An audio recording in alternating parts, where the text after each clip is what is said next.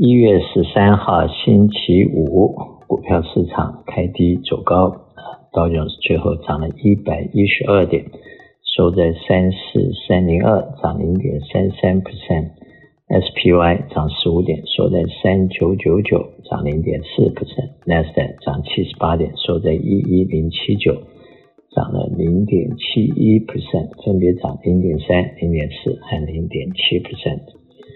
欧洲方面，英国正零点六四，德国正零点一九，法国正零点六九。亚洲方面，日本负一点二三，香港恒生正零点七三，中国上海正二点零三 percent。星期一是美国的这个马丁路德日，是休假的，不过有一些银行还有一些股市是休假的，但是不是所有的行业都休假。再来看一下债券市场，债券市场方面，以美国来说，十年的债券已经下滑到了三点五零，加拿大二点八九，巴西十二点四二，墨西哥八点四三，德国二点一六，法国二点六三，荷兰二点四二，瑞士一点零五。亚洲方面，日本零点五零。新加坡二点八一，南韩三点三，印度七点三一。美国的短期债券略微下降，以三个月来说，目前在四点五七，六个月四点七七，一年四点六六，两年四点二三，五年三点六一，十年三点五，三十年三点六一。长期的债券是在十年和三十年在三点五到三点六。短期的债券六个月到所谓的四点六到四点七，短期债券足足比长期债券高了一个 percent 到一点一个 percent，比较严重的倒垮的现象，代表经济在未来六个月到十二月是有衰退的可能性，也就是目前大家所说的，因为联邦加利息会造成美国经济的硬着陆，会有 recession 的可能性。那么。目前出来的 CPI 的 report 是有一些改进，那么从 CPI 从原来的七点一上降到了六点五，core 也从六点一 percent 左右降到五点七，分别都降了大概零点五、零点三、零点四个百分点，都有下降的趋势，但是五点七和六点五都是偏高的，而且属于 service 这一块和。房租这一块看来要下降的这个速度会很慢，所以一般的看法，二零二三年联邦还会在年初的时候继续加利息，大约三个 quarter，从目前的四点三七五到五点一 percent，然后维持不变，一直到把通货膨胀打下来为止。而通货膨胀一般的预测到年底才会有比较改善，可能会把 CPI 打到四个 percent。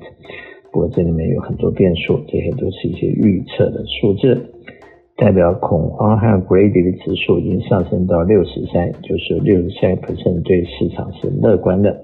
有三十七人是悲观。通常太多人乐观，对市场就不是好事情，所以短期再涨一些可能要小心。从技术面来看，SPY 的短期的这个 range 可能是三千九到四千零五十。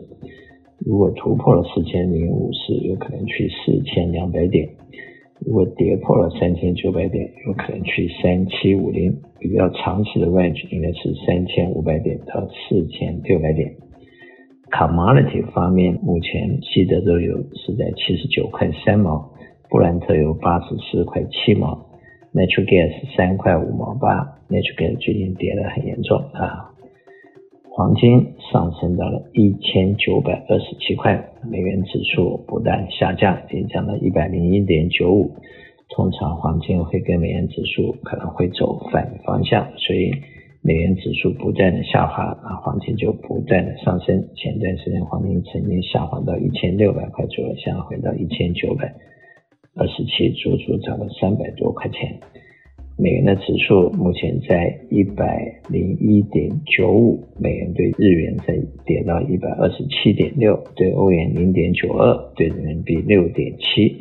美元指数曾经从九十五一路上升到一百一十五，涨了大约二十二 percent，下滑到一百零一点九五，从一百一十五到一百零一点九五，大约跌了十三个 percent 啊，所以最近美元不断的下滑，代表说一般人认为美国的经济可能会衰退，联总会虽然想加利息，可能会力不从心，不敢太猛烈的加利息，因为现在美国的国债已经要达到了上限啊，这个 Thursday 礼拜四。估计美国的债务就达到上限，当然按照过去的案例，国会又会批准 extend 它的新的 high limit，OK，就是继续往上升。但是巨大的债务，三十一兆的债务，利息又不再上升，美国国库的开销在利息方面会是一个很庞大的压力。而事实上，美国的预算。